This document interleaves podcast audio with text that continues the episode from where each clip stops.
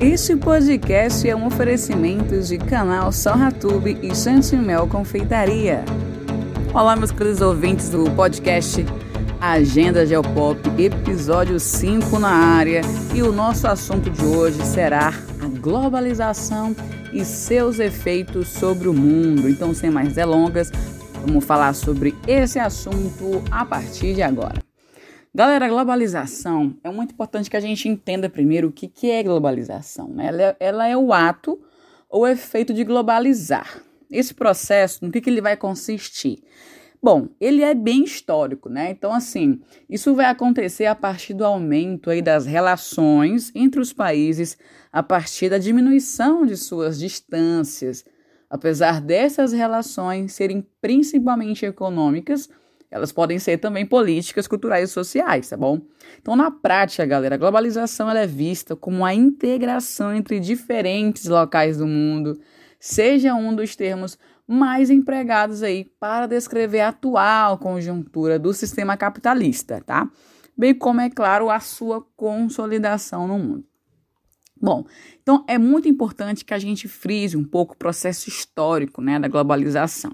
Ela tem sua origem, gente, lá no século XV, na época do período mercantilista, né, com as grandes navegações europeias que se lançam ao mar, realizando aí longas viagens de navios, em busca de novas terras, novas riquezas, etc.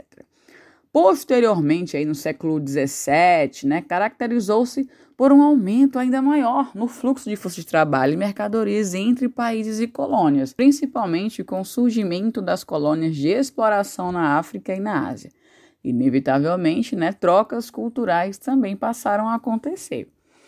Durante a Revolução Industrial, lá pelo século XVIII e XIX, a globalização ela se expandiu ainda mais com as mudanças ficando mais intensas mesmo após aí a Segunda Guerra Mundial, no final do século XX, lá em 1945. Isso porque o neoliberalismo ganhou muita força, o que acarretou um processo de globalização econômica mais acelerado ainda. Foi aí que surgiram mais pontes entre os negócios e investimento entre os países do mundo. Dessa forma, os mercados de países diferentes passaram a interagir e as indústrias de um país se foram se instalando aí em outros países, né? Com as multinacionais como conhecemos hoje. Com o avanço também, é claro, da tecnologia, né? Especialmente, gente, o surgimento da internet. A globalização ela ficou cada vez mais intensa. Então a gente pode dividir a globalização em quatro fases. Anota aí no seu resuminho.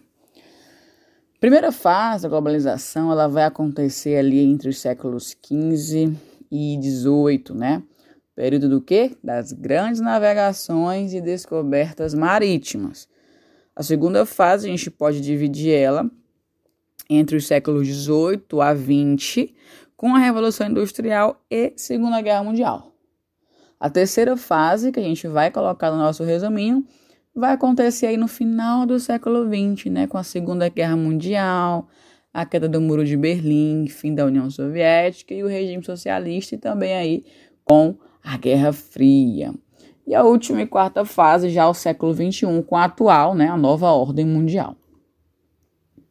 Meu povo, então, quais são as características da globalização? Se liga. A primeira característica, pessoal, é que existe uma maior relação econômica hoje entre os países. Né? Tem também aí o aumento da produção e do consumo de bens e serviços globais. As informações são disseminadas instantaneamente. Hoje a informação em tempo real ela ganhou cada vez mais velocidade. Outro fato curioso também sobre características de globalização é o surgimento das empresas multinacionais e as transnacionais, os blocos econômicos e a diminuição de barreiras comerciais, né, com a difusão aí desses blocos econômicos. Então, essas são as principais características da globalização. Agora, a gente vai falar sobre os pontos positivos e negativos da globalização. É claro que todo processo ele, todo processo ele tende né, a ter esses aspectos positivos e negativos. Então, a gente vai conferir agora os positivos, tá? O que a gente pode falar de positivo? Bom, a população é, ela vai ter aí mais opções de produtos no mercado para escolher, pois as vantagens desse processo estão relacionadas ao livre comércio. Então, hoje, todo mundo tem é, é, essa liberdade né, de compras de produtos de vários lugares do, do mundo, quer por multinacionais no país, quer por compras via internet, com a utilização aí de plataformas como Mercado Livre, Amazon, etc. Então, com isso, gente, com essa abertura comercial maior, os preços tendem a ficar menores, né? E a competitividade ela aumenta e o consumidor acaba ganhando com isso. Outro aspecto positivo, a gente vai falar sobre a questão do combate à inflação, né? O desenvolvimento tecnológico, investimento estrangeiro, maior acesso a produtos importados, melhoria no relacionamento entre países e também a possibilidade de trocas culturais. Então, hoje, muitas empresas de outros países, principalmente da União Europeia, né, e também do NAFTA, eles observam muito os, as antigas colônias. No caso, Brasil, a China e alguns países na África, né, estão sendo bastante foco deles para investimentos estrangeiros em vários setores. Vamos falar agora sobre os pontos negativos da globalização. Galera, um dos principais pontos negativos, na minha percepção, é a concentração da riqueza. Ou seja, a maior parte dos lucros transnacionais fica nos países desenvolvidos, né, nas sedes.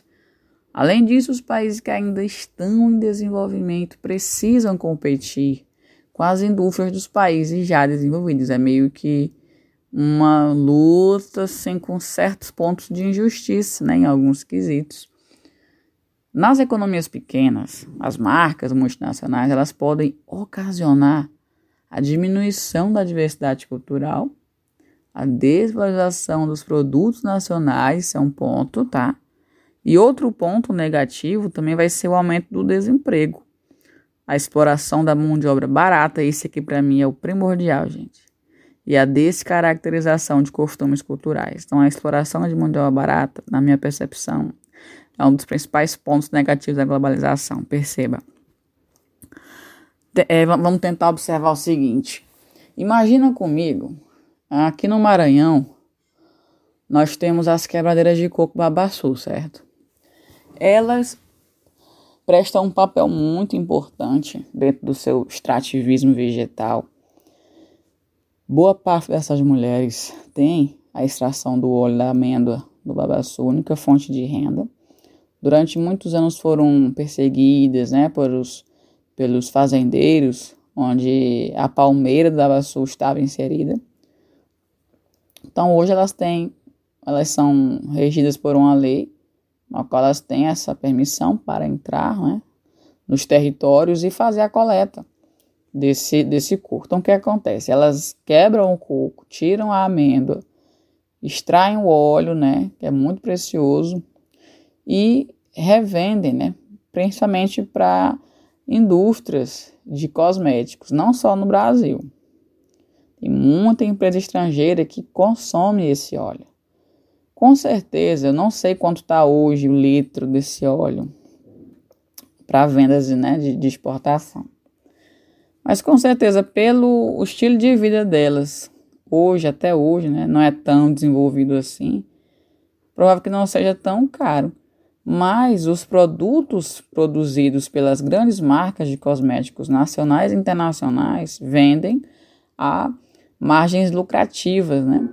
Então, é, é, esse, é essa a questão, a questão da exploração da mão, da mão de obra barata, não só aqui, a gente pode falar também das indústrias maquiladoras, onde você tem localização principalmente em países que a população é muito grande, como China e Índia, e aqui na fronteira do México com os Estados Unidos também, onde se contrata até crianças para trabalhar em condições precárias, né? Para produzir aí, costurar, colar, montar brinquedo, é, tudo isso a um preço muito barato pelas horas de trabalho, tá? Então, isso, na minha opinião, é o principal ponto negativo da globalização. Então, quais são os efeitos da globalização? Gente, uma das evidências mais fortes das consequências da globalização é a configuração do espaço internacional em rede de transporte, de comunicação, de trocas comerciais e também de capitais especulativos e de cidades. A expansão das empresas multinacionais, pessoal, também é outro elemento propiciado aí pelo avanço da globalização. Muitas dessas empresas abandonam seus países de origem ou simplesmente expandem suas atividades, buscando maior mercado consumidor e menos custo de mão de obra. Né? Isso que a gente está batendo na tecla aqui. Outra dinâmica gerada a partir da globalização é a formação de acordos regionais ou dos blocos econômicos. Além disso tudo, também culminou na expansão e consolidação do sistema capitalista, ele ficou ainda mais forte e atuante. Ou seja, ampliou o sistema neoliberal, difundindo a ideia de que o Estado deve apresentar uma intervenção mínima na economia. Pessoal, essa foi nossa conversa de hoje sobre globalização.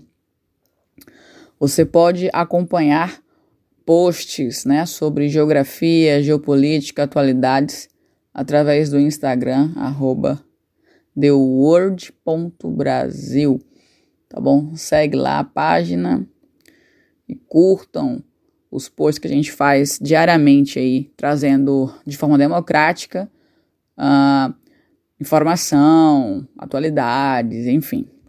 Então agradeço. Esse foi o quinto episódio do podcast Agenda Geopop. Até o próximo. Falou!